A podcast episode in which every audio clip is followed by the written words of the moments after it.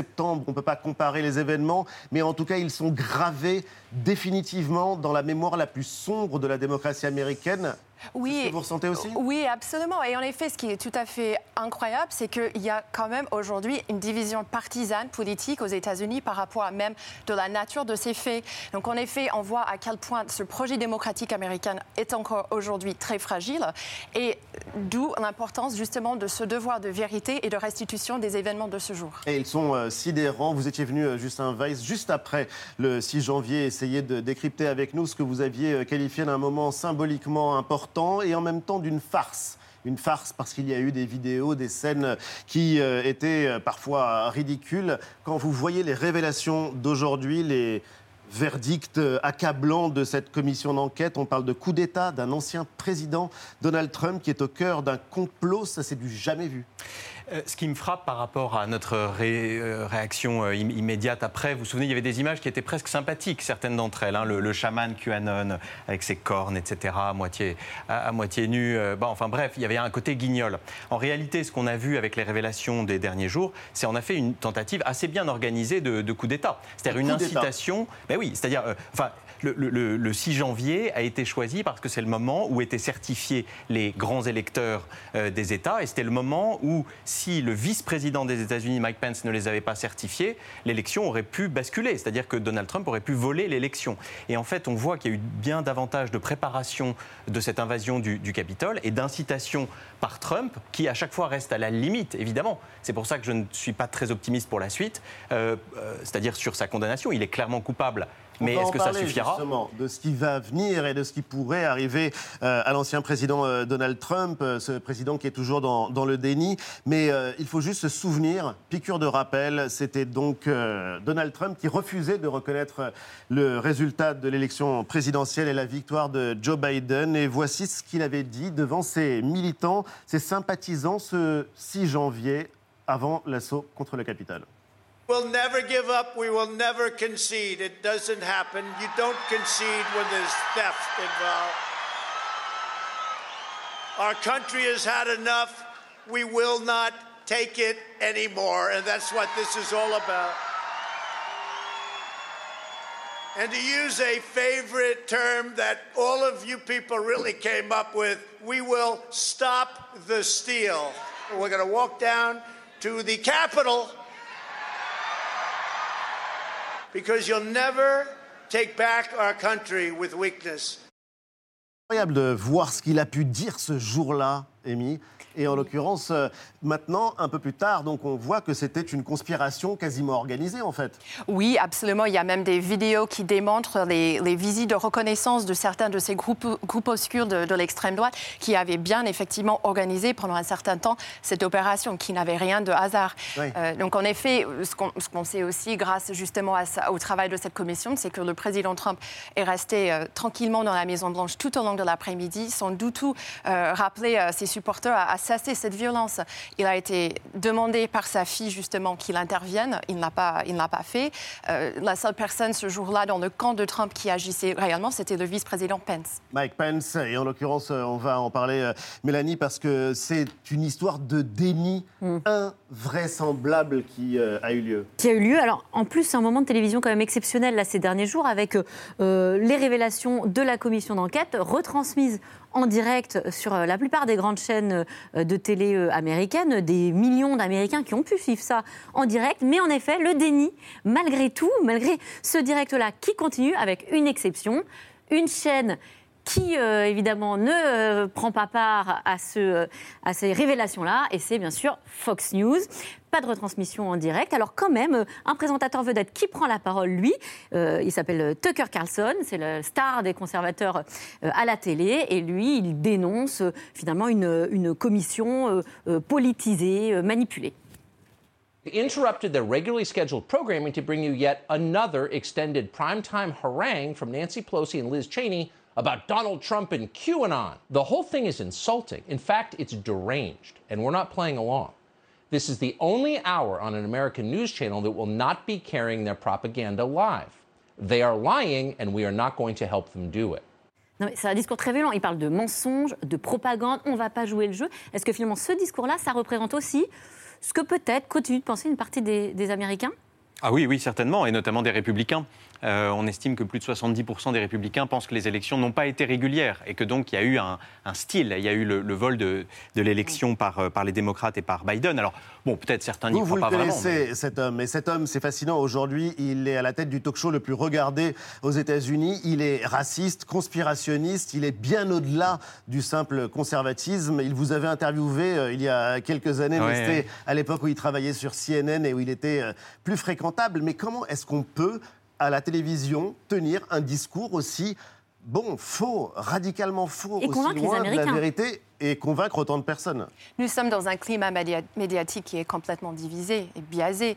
Euh, Fox News, ce n'est pas une chaîne comme les autres, c'est de la propagande d'État en tout cas, ça, cela a été pendant la présidence Trump. Donc, c'est une chaîne d'information polémique, en effet, qui tient de ses positions idéologiques, qui est financée, qui a été fondée par Roger Ailes, donc aussi idéologue.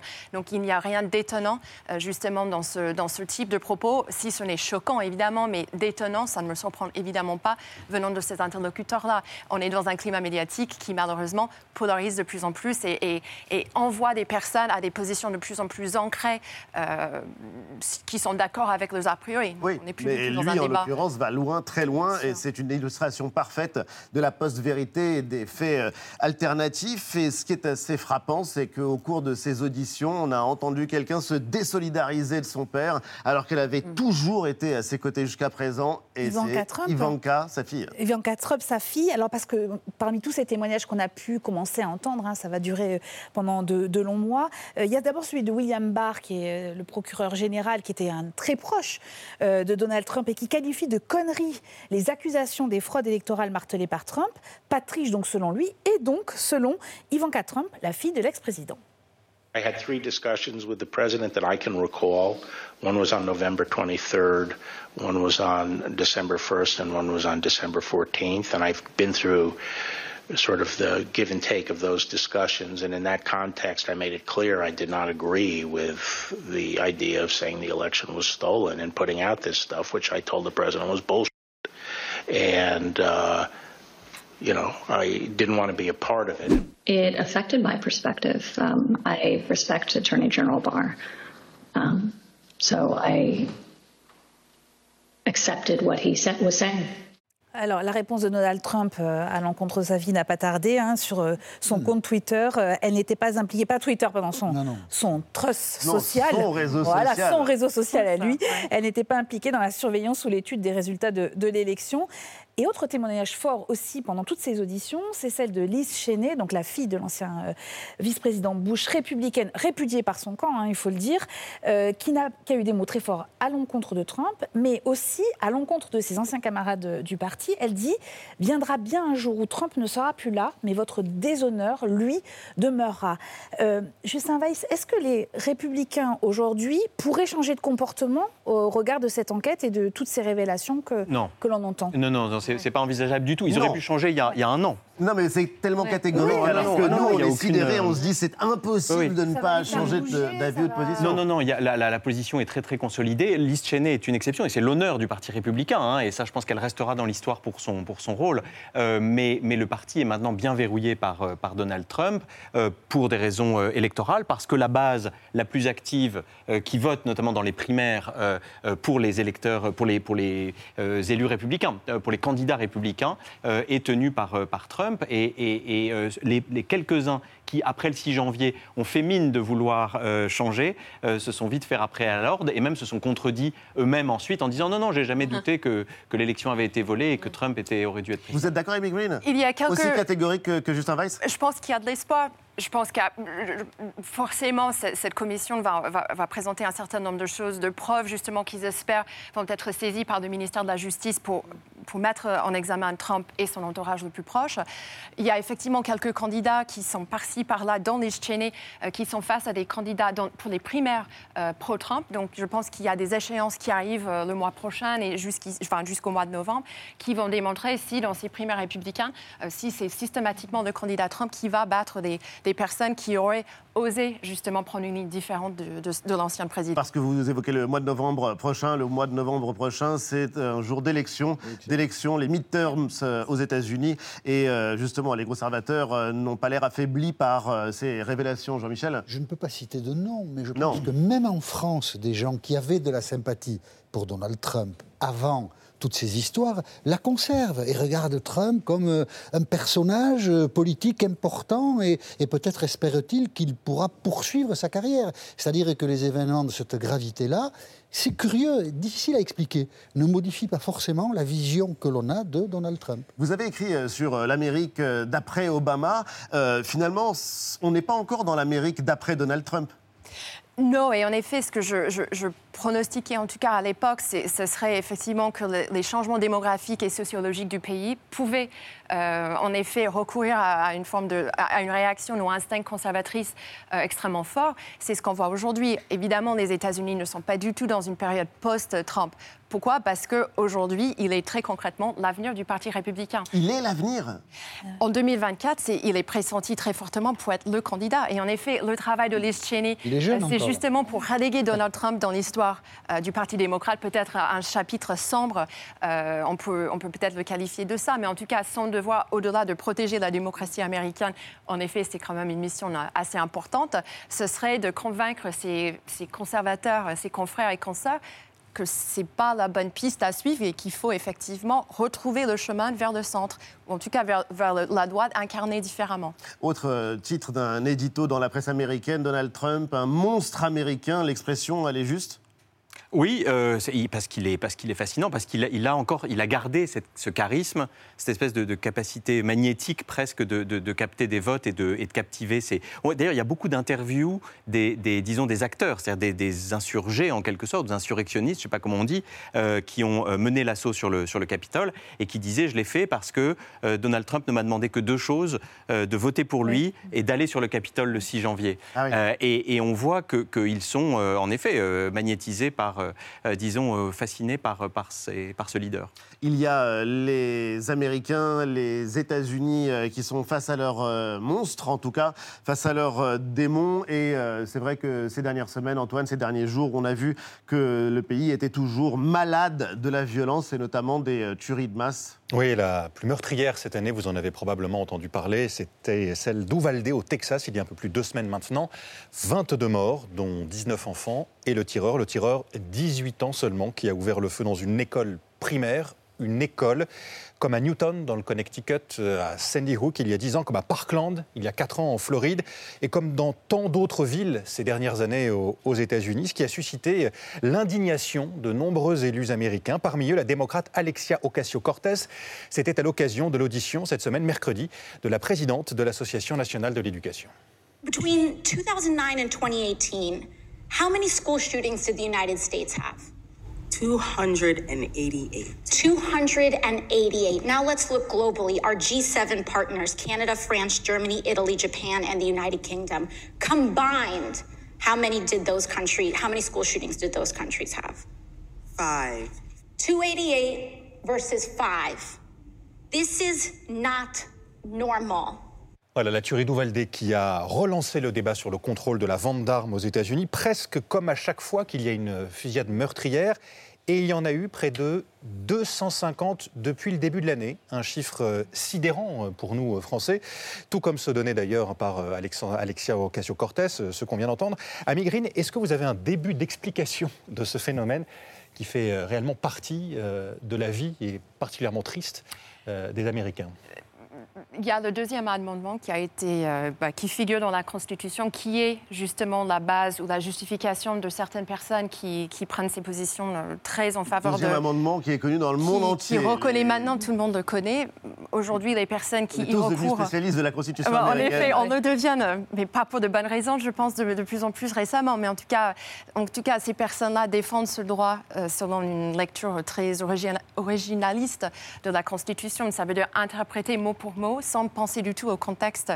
Euh, voilà. Il y a aussi des questions d'organisation politique, puisque même si la majorité d'Américains soutiennent des contrôles de, la législation euh, qui, qui contraignent finalement le port d'armes, ils ont le malheur, entre guillemets, de vivre dans des endroits très peuplés. Et finalement, dans le Sénat, euh, bah, justement, qui est le verrou, ou en tout cas l'entité importante pour passer ces lois, pour les valider, euh, la représentation des États comme la Californie, comme de New York, euh, est, tout à fait identique à, ceux de Wyoming ou de South Dakota, où les personnes ont des positions vous beaucoup plus... Vous avez réagi de manière assez forte en écoutant AOC, justement. Et cette comparaison qu'elle fait avec les autres pays du G7, la France, la Grande-Bretagne, le Canada, le Japon. Bah, en effet.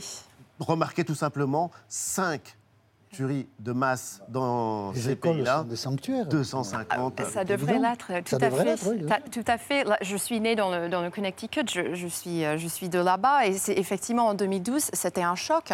C'est d'une indignité et d'une tristesse infinie. Dans euh, des États-Unis. En effet, et, c'était à ce moment-là une des tueries les plus meurtrières qui impacte quand même une population. Vous avez bien dit, ça doit être les lieux sacré.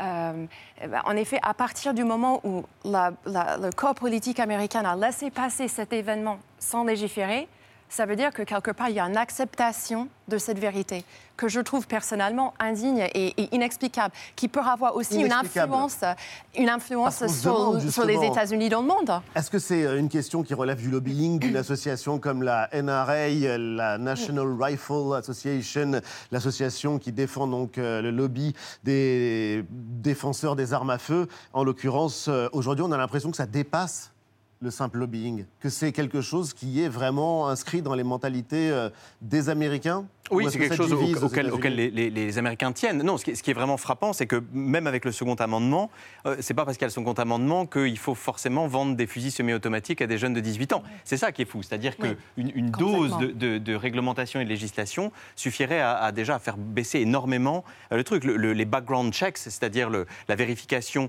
euh, du parcours de tel ou tel qui ne soit pas passé par une institution voilà, psychiatrique, qu'il ne soit pas un ancien euh, repris de justice. de justice, exactement. Euh, euh, tout ça, la position maximaliste de la NRA et des élus, de beaucoup d'élus républicains fait qu'on est allé de plus en plus loin dans la liberté totale, mais plus qu'il y a 20 ans, plus qu'il y a 40 ans. et, j'espère que le, le pendule repartira dans l'autre sens. Oui. Mais on ne sait pas. Mais et en effet, ce n'est pas, ce n'est pas comme si on n'a pas d'exemple dans l'histoire d'une législation. Il y avait une interdiction de fusil d'assaut entre 1994 et 2003, me semble-t-il, ou 2004. Il n'y a pas de fatalité. Il n'y a pas de fatalité. il y a quelque chose d'assez euh, fort euh, qui se joue évidemment aussi sur la scène internationale et vous êtes euh, le directeur général du Forum de Paris sur la paix. C'est justement ce que déclarait le président américain Joe Biden cette nuit. Il disait la chose suivante Volodymyr Zelensky n'a pas voulu entendre les mises en garde des États-Unis unis sur euh, l'invasion russe, des propos qui sont quand même euh, très durs. Et euh, Biden qui poursuivait, Poutine allait franchir la frontière. Et cela ne faisait aucun doute. Et Zelensky, comme beaucoup d'autres, ne voulait pas entendre. Comment expliquer là aussi cette forme de cécité? Alors, euh, il faut dire que Zelensky n'était pas seul dans ce cas-là. C'est-à-dire qu'il y a eu beaucoup de monde, euh, et beaucoup de gens qui l'ont écrit d'ailleurs, euh, qui pensaient que jamais Poutine n'envahirait et que les mises en garde des États-Unis, basées sur leur espionnage, disons, étaient simplement une façon, je ne sais pas, de mettre de l'huile sur le feu ou faire de la propagande ou d'avancer leur pion. En, en, réalité, je pense que l'attitude de Zelensky, c'est qu'en effet, il ne voulait pas y croire, ça paraissait trop énorme. Et puis, par ailleurs, on ne peut pas écarter l'idée euh, qu'il ait laissé euh, faire cette invasion aussi pour euh, obtenir une réaction et, être entièrement, disons, dans son bon droit et provoquer un électrochoc dans la population qui s'est produit, puisqu'il y a eu très rapidement des efforts pour repousser l'invasion russe qui ont été couronnés d'efforts. Et c'est vrai que les, Américains, on, vous vous souvenez, en décembre, janvier et février, jusqu'au 24 février, on, criait, on avait l'impression qu'ils criaient au loup. En réalité, ils avaient raison. Et, et, même, en effet, même Zelensky était c'est une responsabilité parce que tous les gens qui, en Europe par exemple, ne croyaient pas à ce que disait Joe Biden, disaient, voyez, même Zelensky n'y croit pas. Donc nous, nous n'allons pas penser que les Russes pourraient commettre cette folie. Et Zelensky, quand même, a une, enfin, une responsabilité. On peut comprendre ce que veut dire Joe Biden. Euh, le, premier qui a fait douter tout le monde, c'est quand même Zelensky. Et on ne connaît évidemment pas encore euh, la fin de cette histoire. Vous restez euh, tous les deux avec nous tout de suite, une semaine dans le monde.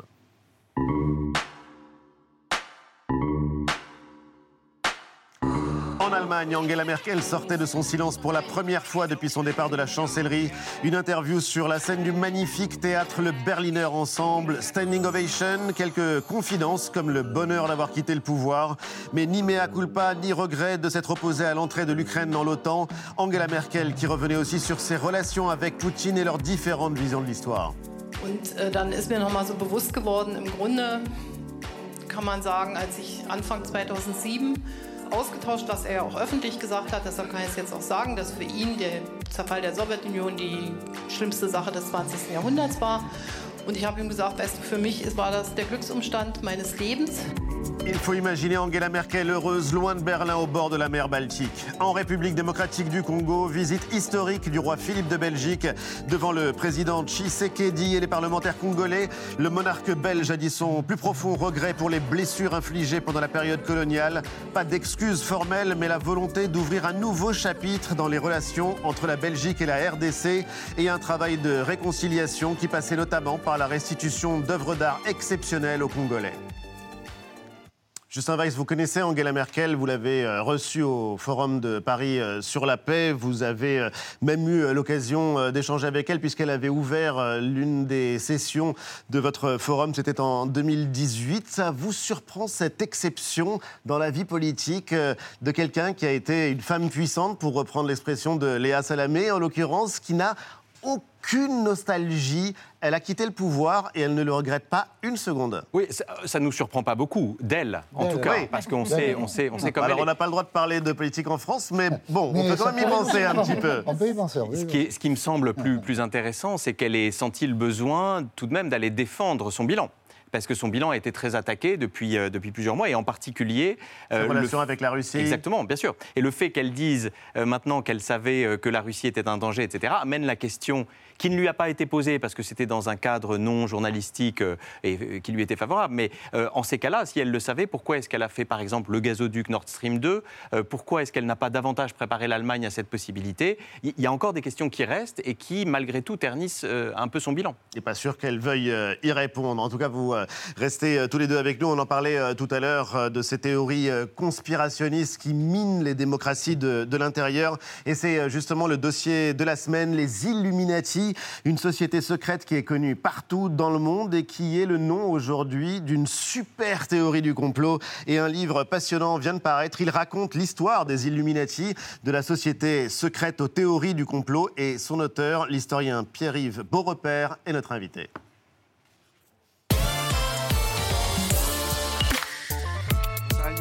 Bienvenue, merci infiniment d'être avec nous. C'est un sujet, en tout cas un mot que tout le monde connaît, les Illuminati. Partout sur la planète, on les imagine toujours en train d'essayer de dominer le monde clandestinement. Les Illuminati de la société secrète aux théories euh, du complot, c'est chez Talandier et c'est absolument passionnant parce que c'est un travail d'historien. C'est un travail d'historien qui raconte l'histoire d'une société secrète qui a bel et bien existé, qu'il faut distinguer des mythes et de euh, les fantasmes, de tous les fantasmes qui, euh, qui l'accompagnent. Aidez-nous d'abord euh, à, à reprendre le fil de cette histoire. Les Illuminati, c'est une société secrète qui naît, alors comme les États-Unis, en 1776 en Bavière. Exactement, elle naît en 1776 en Bavière et d'ailleurs quand on, on passe de l'histoire au mythe, eh bien justement on va reprendre jusque dans le billet américain d'un dollar, On va y 1776 venir. en disant... On va en, parler évidemment. Illuminati. 1776, donc, euh, c'est la fondation euh, de la Société des Illuminati. Elle est fondée par euh, un homme qui se fait appeler Spartacus. C'est un pseudonyme. Son vrai nom, et je ne suis pas du tout germanophone, mais peut-être que vous pouvez m'aider, vous qui parlez toutes les langues. Adam Weishaupt. Oui, Weishaupt. Oui, qui était cet homme et pourquoi a-t-il eu le besoin ou l'envie de créer une société secrète? Alors, il est, en fait, il est professeur d'université de droit canon à Ingolstadt. C'est une petite ville de, de Bavière. C'est la citadelle des Jésuites depuis le XVIIe siècle. Et ça, c'est très important parce que lui, il nourrit une psychose contre les jésuites qui contrôlent l'éducation, etc., alors qu'ils viennent d'être supprimés par le pape. Et donc, son idée, c'est de former une société secrète qui permettrait de former euh, les étudiants, les futures élites euh, allemandes et européennes au profit des Lumières parce qu'il imagine le monde comme un, un vaste combat entre les Lumières et les anti-Lumières. D'où le nom d'Illuminati, et c'est une histoire donc qui commence en Bavière, qui se répand très rapidement ensuite ailleurs euh, en Europe. Et devenir euh, Illuminati, c'est assez frappant parce qu'on le découvre dans votre livre. C'est une histoire qui engage toute l'intégrité d'une personne. C'est un serment. C'est un serment, ça commence par un serment. Alors, je- je- J'en lis qu'un tout petit bout. Je Hmm. sous-signais euh, Monsieur X, m'engage sur mon honneur et ma réputation d'honnête homme, et en m'interdisant toute restriction mentale à ne jamais faire connaître, voilà, parce qu'il y a la notion du, du secret. Euh, vous voyez à l'écran euh, la suite de, de ce serment. Euh, il y a presque quelque chose de très paradoxal dans tout ça, parce qu'on a affaire à une société secrète, et pourtant vous avez énormément de documentation sur cette organisation. On sait comment ça s'est fait, on, on connaît quasiment tout de, l'histoire. Tout à fait, c'est ça le paradoxe, c'est-à-dire que c'est une société secrète, mais qui a euh, fourni elle-même énormément de documents, euh, une correspondance qu'on édite depuis un certain nombre d'années, mais aussi euh, tous ces rituels. Toutes les hésitations du fondateur euh, Spartacus, comme vous disiez, qui à un moment donné, il dit l'ordre des abeilles. C'est pas très sexy hein, comme, euh, comme nom Illuminaten, puisqu'en allemand on dit Illuminaten. Illuminati, ça va s'imposer après. Ça frappe quand même plus les esprits. Illuminati, euh, traduction rapidement, vous citiez les Lumières, et c'est vrai qu'on est en plein 18e siècle. Les Lumières euh, se répandent euh, en Europe. Et Illuminati, ça désigne quoi? Mais ceux, ceux qui ont été, euh, ceux qui ont été illuminés. Éclairés ou illuminés? Ah, c'est toute la question. Parce que euh, les lumières, par exemple en, en italien, c'est illuminismo. Donc c'est les deux. Mais eux se présentent toujours comme les illuminaten. Et puis un, un jour, un de leurs opposants, un, un Britannique, Robinson, va dire c'est les Illuminati. Et il va lancer un livre qui s'appelle Proofs of a Conspiracy, preuve d'une conspiration. On va même en discuter aux communes. Et là, c'est le jackpot pour les anti. Et on euh, va en parler euh, d'ailleurs parce que c'est un ordre, euh, les Illuminati, qui est organisé euh, en plusieurs classes. Alors il y a trois différentes classes et il y a la plus secrète. Et la plus secrète, elle compte aussi des artistes, des artistes qui sont parmi les plus grands créateurs de l'histoire européenne. Goethe, Mozart. Mozart était Illuminati. Disons qu'il est très proche. Son meilleur ami, Born, est celui euh, qui est la grande figure des Lumières autrichiennes. On n'a pas le droit de parler de politique française. est, est très proche et, et vraiment dans son environnement euh, euh, immédiat. Mozart, je ne pense pas, mais en tout cas, il est au plus près euh, de la loge des Illuminaten à, Vienne. Pourquoi est-ce qu'ils euh, sont accusés très rapidement d'être un danger, de vouloir menacer la monarchie, les monarchies en Europe?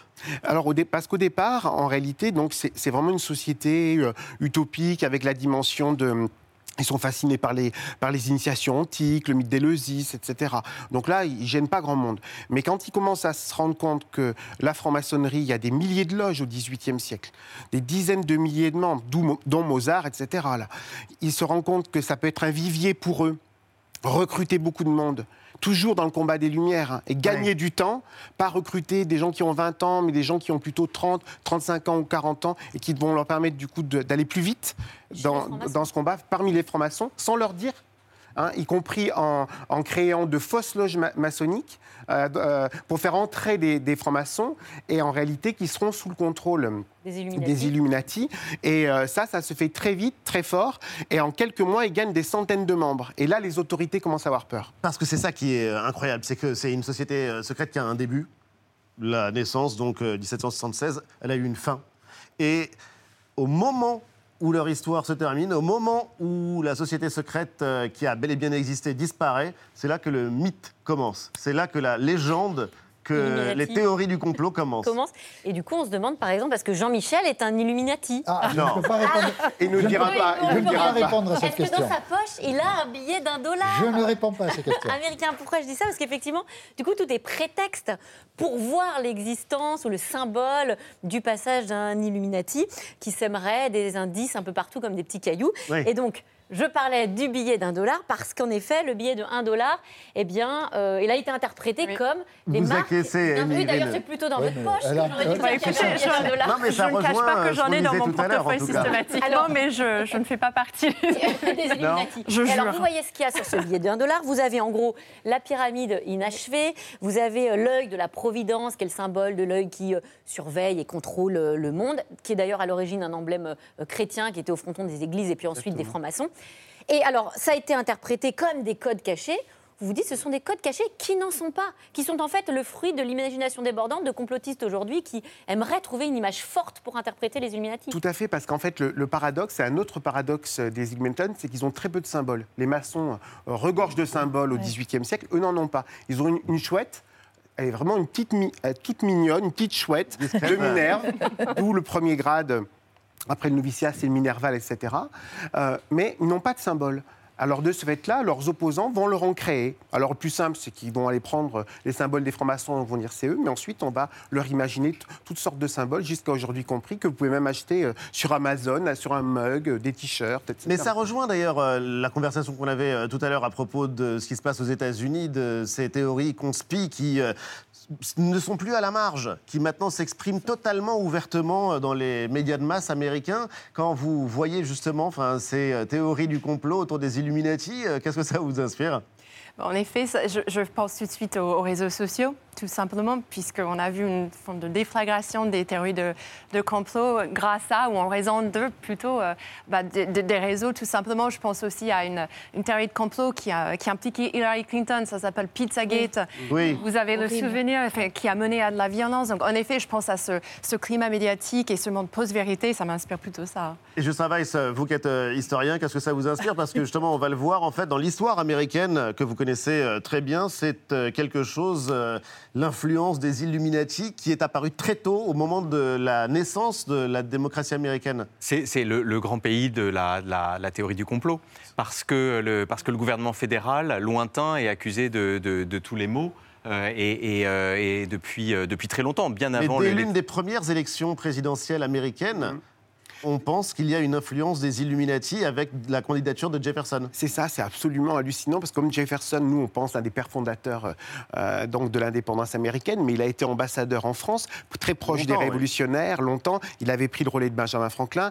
Il a été très proche des Français, alors que nous on imagine toujours la vieille alliance franco-américaine. Il faut imaginer quand même que 98 à 1800, il y avait ce qu'on appelle aux États-Unis la quasi-war, la quasi-guerre, ils s'entendaient plus du tout avec nous parce que les corsaires français euh, venaient arraisonner leurs navires dans l'Atlantique, ça, ça tournait pas bien du tout. Et Jefferson devient pour eux le symbole du jacobin, enfin du jacobinisme français rampant, ce que les opposants des Illuminatis, Baruel, etc., aux États-Unis. Leurs livres pa- paraissent en Angleterre et en France en 97. Trois mois après, on les lit déjà aux États-Unis. C'est incroyable. Et, et vous avez un pasteur euh, euh, américain d'origine allemande, Snyder, qui écrit au vieux Washington en lui disant faut réagir, ils sont là. À George Washington, le est- fondateur, le père voilà, des États-Unis. En lui disant vous qui avez été maçon, etc. euh, voilà, euh, Oui. il faut réagir. Et, et, Washington a la mauvaise idée de lui dire vous savez, moi les francs-maçons, j'ai été très peu actif, etc. C'est totalement faux. L'air de dire ils sont jamais arrivés jusqu'à nous, etc. Et alors c'est d'autant plus marquant que lors- dans ces élections-là. On a le propre président de Yale, par exemple, qui est un des plus l'université de, de l'université d'Yale, euh, euh, Timothy Dwight, qui est un des plus euh, farouches opposants aux Illuminati, qui dit si vous voulez savoir qui va nous voler les élections, hein, euh, eh bien vous regardez Thomas Jefferson. On est en quelle année On est entre 1798, ça commence, et les élections ont lieu en 1800. Et il est Deux déjà ans de question bombardement. Oui, volé. C'est incroyable. Non, mais c'est absolument C'est- sidérant. Et Antoine, ce qui est fascinant, d'ailleurs, on va toujours rester aux États-Unis, mais c'est que les Illuminati, c'est aussi quelque chose qui irrigue la pop culture, et notamment la pop culture américaine, depuis des années. Pop culture américaine, on va y venir, mais pas seulement, la pop culture en général, en France même. hein. c'est un mythe qu'on a pu voir dans plusieurs films. Euh, exemple avec celui de Romain Gavras, qui a 4 ans maintenant, Le Monde est à toi, dans lequel le personnage joué par euh, Vincent Cassel passe son temps à regarder des, des vidéos euh, complotistes sur les Illuminati. On le retrouve aussi ce mythe dans des livres comme Angers Démon de Dan Brown, dans des séries comme X-Files, dans des albums comme celui posthume euh, d'un des plus grands rappeurs, Tupac, Don Killuminati, et puis dans des chansons aussi, exemple avec celle-ci, The Evils de Jay-Z.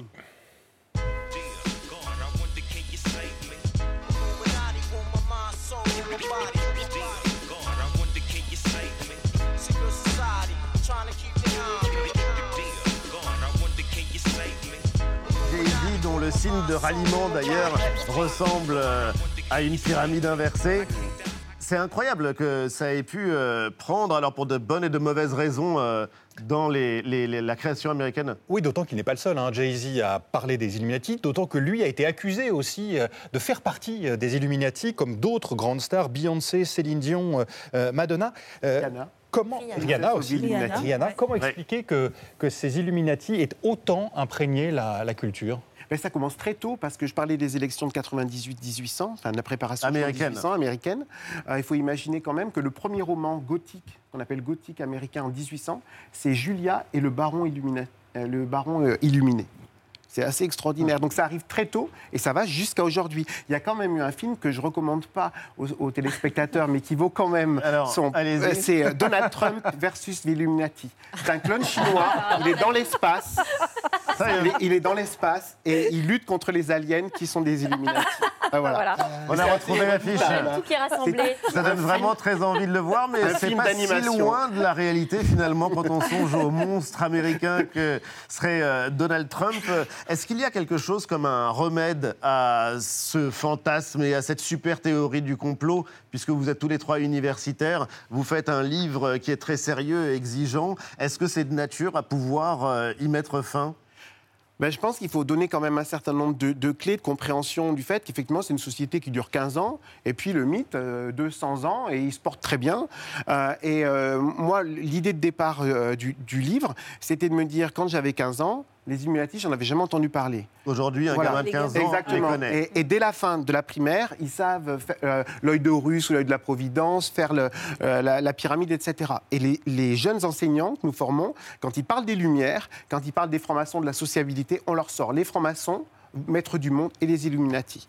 Qu'est-ce que l'historien lui aussi euh, pense euh, de ce remède éventuel que serait le travail universitaire contre euh, ces théories? C'est- le meilleur désinfectant, mais en même temps, c'est le- le- la question, c'est le dérèglement de, de, l'information. De l'information. C'est-à-dire, enfin là, pour le coup, la, la dernière fois que j'étais là, c'était Luc Bronner qui était, qui était invité Spécialiste des théories du complot, grand sociologue. Voilà. Gérald Bronner. Gérald Bronner. Gérald pardon, Bronner. pardon. Gérald Bronner. Et, et- et en effet, c'est c'est à ça qu'il faut faire référence. C'est-à-dire euh, c'est-à-dire que par rapport à notre enfance, euh, le- le- les, sources d'information, les modes d'information, la transmission euh, des informations se fait totalement différemment. Les réseaux sociaux, bien sûr. Et, donc, euh, et, surtout, les, ceux qui sont capables de, les gatekeepers, comme on dit aux États-Unis, c'est-à-dire ceux qui sont capables de, de- certifier une vérité, euh, ne sont plus écoutés ou ne sont plus di- diffusés de, la même façon. D'un mot Oui, en effet, le, le concept des Illumin- Illuminati est rentré dans l'imaginaire, dans le fantasme aux Et États-Unis. qui va garder la vérité quand Et vous en effet, on avez, euh, écoute bien Jay-Z, donc euh, sidérantes effectivement, je pense que la jeunesse n'est. Voilà, ils sont attentifs à cela, ils, ils voient la mythologie, et puis normalement, c'est un diamant, mais effectivement, ça fait écho à. Vive Jay-Z, vous vous Euh, souvenez euh, de Jay-Z. Jean-Michel, donc vous avez été euh, un fan par le passé. C'est ma fête aujourd'hui. hein. Non, mais en l'occurrence, c'est un vrai souvenir et on en parlera après euh, l'émission. Merci infiniment, Pierre-Yves Beaurepaire. Les Illuminati de la société secrète aux théories du complot, c'est chez Talandier et c'est passionnant. Merci, Green, d'avoir été l'invité de Célébdo et de nous avoir aidé à mieux comprendre euh, votre pays et ce qui se jouait dans votre démocratie. On va maintenant euh, passer à un cri du cœur, un cri d'alarme. C'est l'histoire d'un combat impressionnant. C'est le combat d'une primatologue pour sauver les grands singes. Amandine Renaud publie Mon combat pour les grands singes et elle est l'invitée de Célébdo.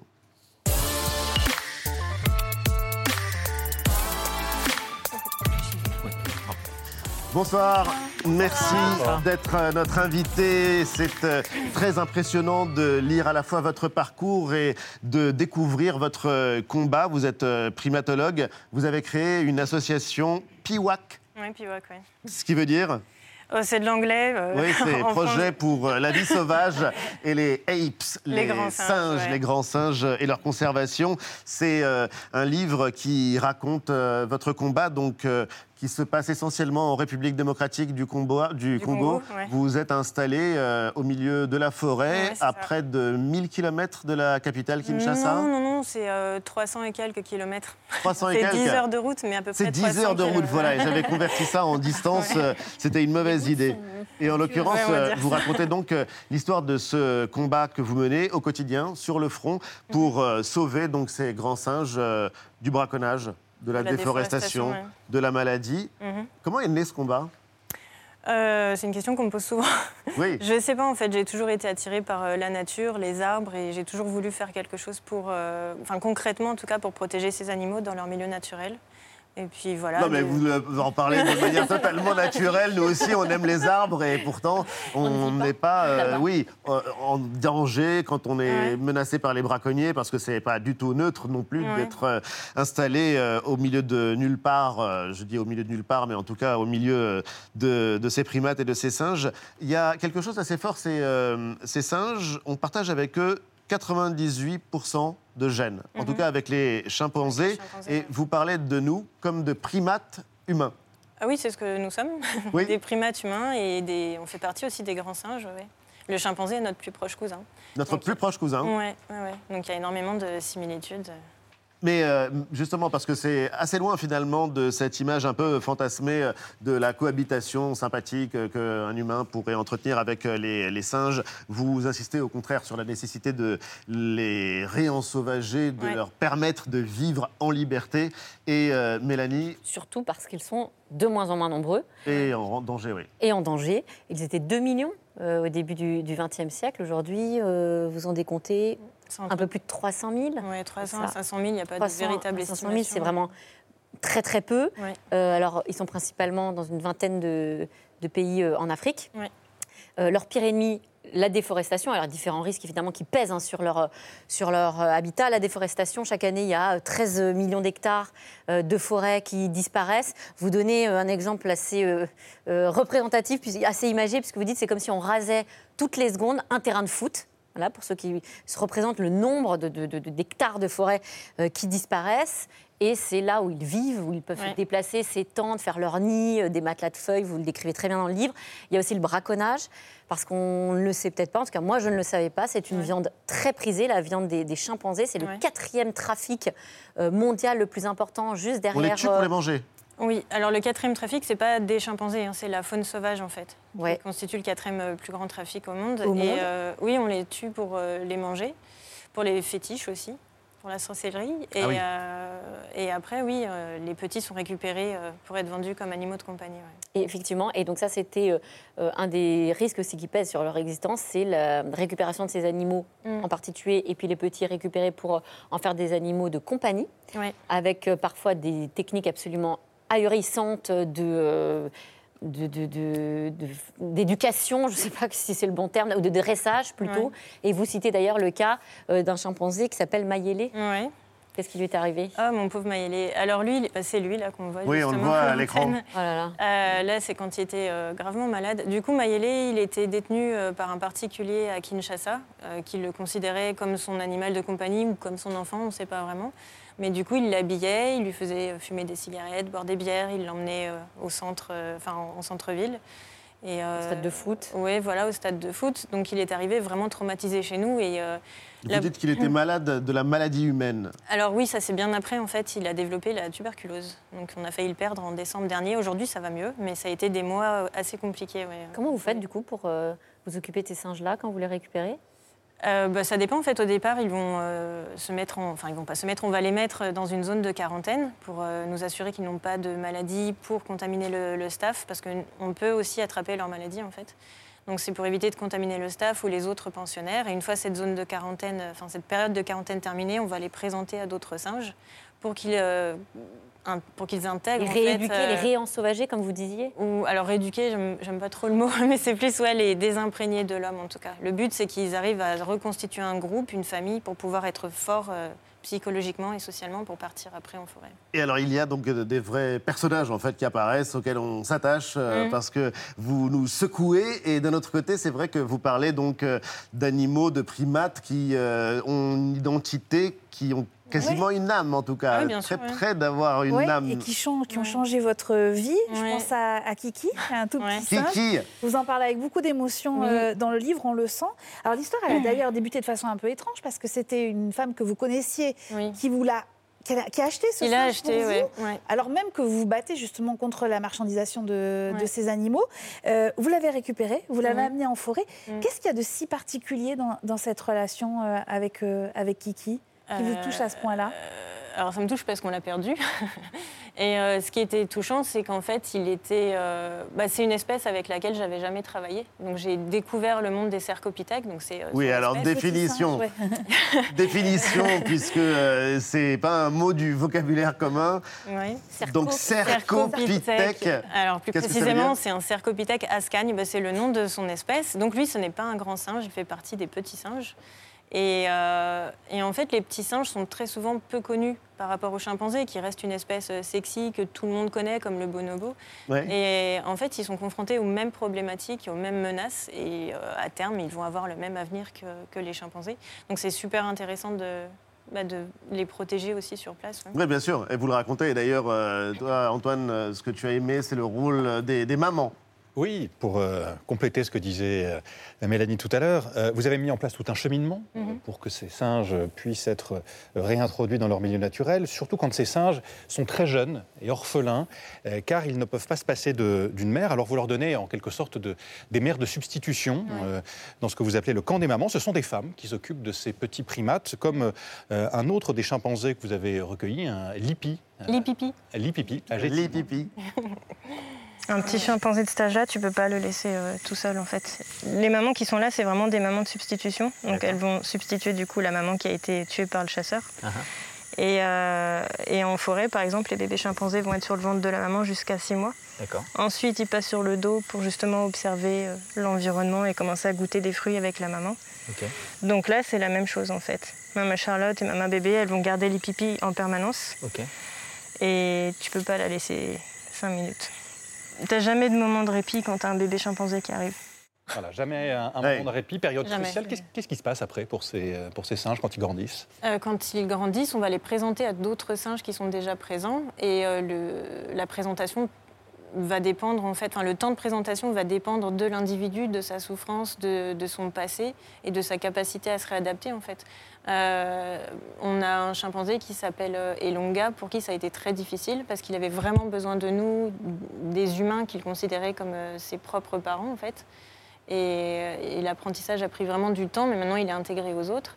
Mais en tout cas, euh, qu'ils se côtoient dans le même espace, c'est important pour qu'ils puissent euh, ensuite retrouver. euh, Oui, mais ça se passe pas tout de suite comme Oui. ça en fait, parce que les chimpanzés sont tout mignons, mais aussi très très bruts et.